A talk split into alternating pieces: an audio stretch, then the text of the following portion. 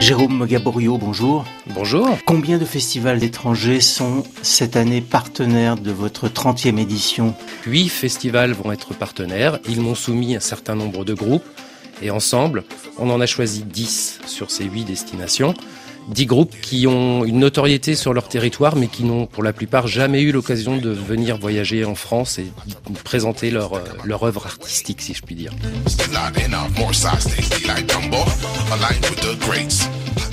Alors est-ce que l'objectif c'est une collaboration à long terme avec euh, tous ces différents partenaires? L'idée, c'est d'aller un peu plus loin. Euh, on va profiter de ce temps où on va échanger entre nous, entre festivals, sur euh, comment on peut travailler autrement et comment les artistes de chacun de nos territoires, une fois qu'ils se déplacent sur un pays voisin, on peut les accompagner dans une tournée, une logique de tournée sur chacun de ces territoires-là.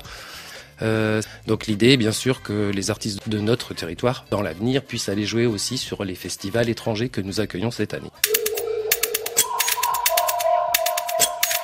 Il y a notamment un festival basé en Ouganda avec qui vous avez travaillé cette année. Oui, tout à fait. Alors le festival Niege Niege, qui est un, un, festival finalement assez récent, qui met à l'honneur la jeune génération, euh, les cultures hip-hop, des musiques électroniques, et puis euh, bien au-delà de ça, c'est aussi euh, un regard particulier sur la planète et la condition de l'être humain. Ils ont des valeurs qu'ils mettent en avant et ils essaient de défendre justement la liberté des choix de chacun à être ce qu'il est pas de notion de genre, pas de notion de racisme et autres. Et c'est vrai que ce n'est pas facile dans un contexte ougandais tel qu'il est. Euh, J'invite notamment une artiste qui s'appelle euh, Turkana, qui est DJ, issue des camps de réfugiés au Kenya, que le Nyege Nyege a découvert euh, à cette occasion de visite euh, culturelle et de soutien à ces populations réfugiées.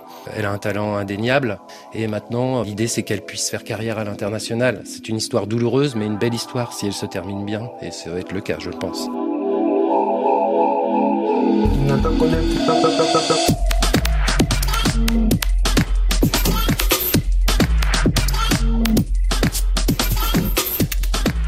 Jérôme Gaborio, y a-t-il parmi les nombreux artistes émergents euh, à l'affiche de, des escales cette année un artiste particulier ou un groupe que vous aimeriez nous faire découvrir?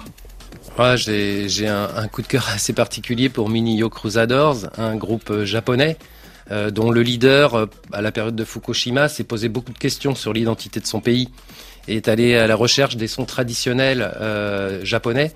Et il a un amour particulier pour euh, la musique d'Amérique latine, la cumbia particulièrement. Et il a réuni autour de lui un band où en fait ils interprètent un répertoire de cumbia mais avec des instruments traditionnels japonais, chantés en japonais. Et sur scène, franchement, c'est quelque chose d'assez euh, extraordinaire. Merci, Jérôme Gaborio. Merci à vous.